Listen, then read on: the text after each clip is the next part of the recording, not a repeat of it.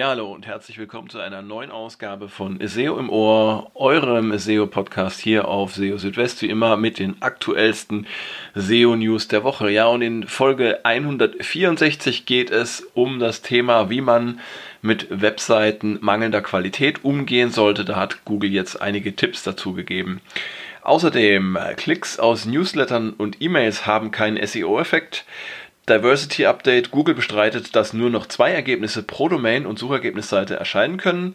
Google bietet möglicherweise zukünftig eine Möglichkeit zum Melden unpassender Titel per Search-Konsole und die Paginierung mobiler Seiten muss nicht der Paginierung der Desktop-Seiten entsprechen. All das in dieser Ausgabe von SEO im Ohr. Schön, dass ihr dabei seid. Ja, und gleich geht's los mit der Top-Meldung oder Titelmeldung in diesem Podcast. Und zwar hat Google ja ähm, Tipps dazu gegeben, wie man mit einzelnen Seiten umgehen kann, deren Qualität jetzt nicht so ähm, gut ist oder so hoch ist, wie man sie vielleicht gerne hätte. Und ähm, ja, viele von euch kennen das wahrscheinlich. Ihr habt eine Website, ihr habt einige sehr gute Inhalte und ihr habt halt auch ein paar Seiten, bei denen seid ihr nicht ganz so zufrieden mit der Qualität. Und ähm, dann stellt sich die Frage, was kann man damit anstellen? Ja, also ähm, es gibt natürlich die Möglichkeit, solche Seiten zu löschen, aber löschen ist auch nicht immer eine äh, gute Lösung, gerade dann, wenn ähm, auf einer Seite noch Traffic ähm, zu verzeichnen ist. Und da gibt es also auch noch bessere, ähm, äh, bessere Möglichkeiten in vielen Fällen. Und ja, welche das sind, das hat ähm, John Müller in den Google Search Central SEO Office Hours vom 20. August so ein bisschen erklärt. Und da ging es erstmal um die Frage Quality Score. Ähm, ja, gibt es einen Quality Score für Seiten und äh, wendet Google einen solchen an? Und dazu sagte äh, John Müller, Google verwendet in der Suche keinen Quality Score. Dieser Begriff, der stammt aus äh, dem Bereich Google Ads. Da gibt es einen solchen Score tatsächlich, aber eben nicht in der Suche. Und äh, nur weil einzelne Seiten weniger Traffic erhalten, muss das noch nicht unbedingt bedeuten, dass die Seiten auch ähm, ja, eine mangelnde Qualität haben. Ähm, das hatte John Müller auch schon vor zwei Jahren mal gesagt. Ähm, und er hat ergänzt, dass auch Seiten mit weniger Traffic hilfreich sein können.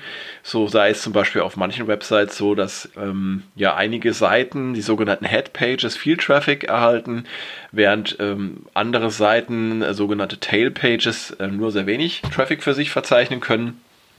Und ähm, das muss aber nicht, äh, wie gesagt, bedeuten, dass diese Tailpages qualitativ schlechter sind.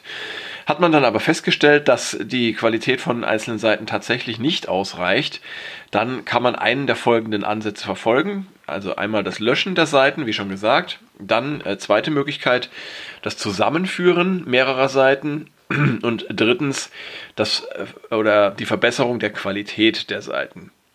Wobei, äh, wenn man das Google Search Quality äh, Team frage, ähm, dann erhalte man immer die Antwort, dass man ähm, die möglichst die Qualität der Seiten verbessern solle, äh, wie John Müller weiter sagte. Und ähm, das ist aber auch bei manchen Websites, bei denen es viele Unterseiten, viele URLs gibt, bis zu Tausenden, Hunderttausenden und mehr, da ist es eben schwierig, da jeweils immer die, äh, die Qualität der einzelnen Seiten ähm, anzupassen.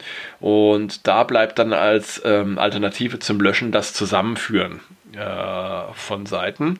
Dabei muss man aber darauf achten, dass ähm, zum Beispiel die Verwendung eines Canonical-Links dazu führt, dass die URL, die dann nicht als Canonical ausgewählt wird, dann auch nicht in der Suche erscheint. Und ähm, das gilt dann natürlich auch für die Inhalte der Seite. Gibt es zum Beispiel eine Seite A, auf der gelbe Schuhe zu finden sind und eine Seite B, die blaue Schuhe enthält, und zeigt ähm, einen Canonical Link von Seite B auf Seite A, dann wird Google keine Inhalte der äh, Seite äh, für blaue Schuhe anzeigen. Und ähm, Besser ist es daher, die Inhalte der einen Seite in die andere Seite zu integrieren. Also auf jeden Fall einige äh, Möglichkeiten, die es gibt im um Umgang mit ähm, verbesserungswürdiger Qualität. Bevor man eine Seite löscht, sollte man sich da nochmal genauer Gedanken machen. Ähm, zum Thema Diversity Update. Ich weiß nicht, wer von euch sich noch daran erinnern kann. Da gab es doch mal was im Jahr 2019. Hatte Google äh, mitgeteilt, dass ja die Zahl der Suchergebnisse pro Domain und Suchergebnisseite reduziert werden soll, weil es gab ja ähm, davor immer mal wieder den Fall, dass eine Suchergebnisseite stark dominiert war von äh, Seiten einer Website oder einer Domain und es sollte mit diesem Diversity Update im Jahr 2019 dann ähm, ja reduziert werden. Und ähm, es war auch eine äh, wurde eine Obergrenze genannt von zwei Treffern pro Domain und Suchergebnisseite. Allerdings, und das ähm, wird vielfach vergessen, äh, gilt diese Obergrenze nicht uneingeschränkt. Und äh, deshalb hat John Müller jetzt auf Nachfrage, ähm, wie es denn jetzt aussieht, es, es soll doch eine Begrenzung auf zwei äh, Einträge geben pro Domain, hat John Miller jetzt einfach geschrieben, nein, eine solche Begrenzung äh, äh, gibt es nicht, beziehungsweise Google hat so etwas nicht erklärt. Was er damit meinte in seiner knappen Antwort ist eben, dass es Ausnahmen gibt und äh, es kann nämlich sein, dass zum Beispiel, wenn eine ähm, Website ganz besonders relevant angesehen wird für eine Suchanfrage, dass dann auch durchaus mehr ähm, äh, Seiten oder Treffer dieser Domain auf einer Suchergebnisseite erscheinen können. Und das äh, gilt auch im Umgang mit Subdomains. Subdomains werden zwar normalerweise als Teil der Root-Domain behandelt, aber ähm, wenn äh, es eine besondere Relevanz äh, gibt, die äh, die Inhalte de dieser Subdomains haben, dann äh, können diese Subdomains tatsächlich auch als separate Websites behandelt werden. Also es gibt verschiedene Szenarien, die dazu führen können, dass es mehr als zwei Treffer einer Domain auf einer Suchergebnisseite gibt. Das nur mal zur Klarstellung. Ja, äh, Klicks aus Newslettern und anderen Mails haben keinen SEO-Effekt. Das ist eine Meldung, die wird wahrscheinlich viele von euch nicht überraschen. Ich finde es aber trotzdem eine Erwähnung wert, weil da noch so ein kleiner ja, Nebensatz dabei ist, ähm, der da lautet, äh, aber es ist trotzdem gut, Klicks aus Newslettern äh, und Mails zu haben. Warum ist das so? Ähm, ja, es ist einfach gut, ähm, breit aufgestellt zu sein, was den Traffic einer Website angeht. Das heißt, dass man äh, sich einfach nicht so sehr abhängig macht von einer bestimmten Quelle wie zum Beispiel von der organischen Suche von Google. Ähm, es ist immer gut, da ja aus mehreren Kanälen eben äh, zu schöpfen und genau das äh, wurde jetzt auch bestätigt von John Müller auf Twitter, ähm, der eben gefragt wurde, ob Klicks ähm, aus E-Mails oder Newslettern irgendwie eine besondere Gewichtung ähm, bekommen würden. Und äh, daraufhin äh, schrieb äh, John Müller, nein, es gibt keinen SEO-Effekt. Genauso wie bei Anzeigen oder auch Social Media. Ähm, also äh, Klicks aus Anzeigen und Social Media haben eben auch keinen SEO-Effekt. Ähm, er bestätigt aber auch, es sei gut, äh, verschiedene Quellen äh, für den Traffic einer Website zu haben. Und dabei muss eben nicht alles einen SEO-Effekt haben. Also denke ich, ist ganz gut, da auch mal darauf hinzuweisen. Ja, dann ähm, Ihr habt es wahrscheinlich mitbekommen, aktuell ist so ein bisschen Unruhe in die Suchergebnisseiten gekommen. Äh, Google zeigt ganz merkwürdige äh, Titel an, teilweise in den Snippets. Und ähm, ja, es gab da offensichtlich ein, ein Update, was eben dazu führt, dass ähm, die Titeldarstellung so ein bisschen ins, in, die, äh, in Bewegung gekommen ist, dass zum Beispiel auch vermehrt Titel äh, aus Überschriften generiert werden oder sogar aus ganz anderen Seiten.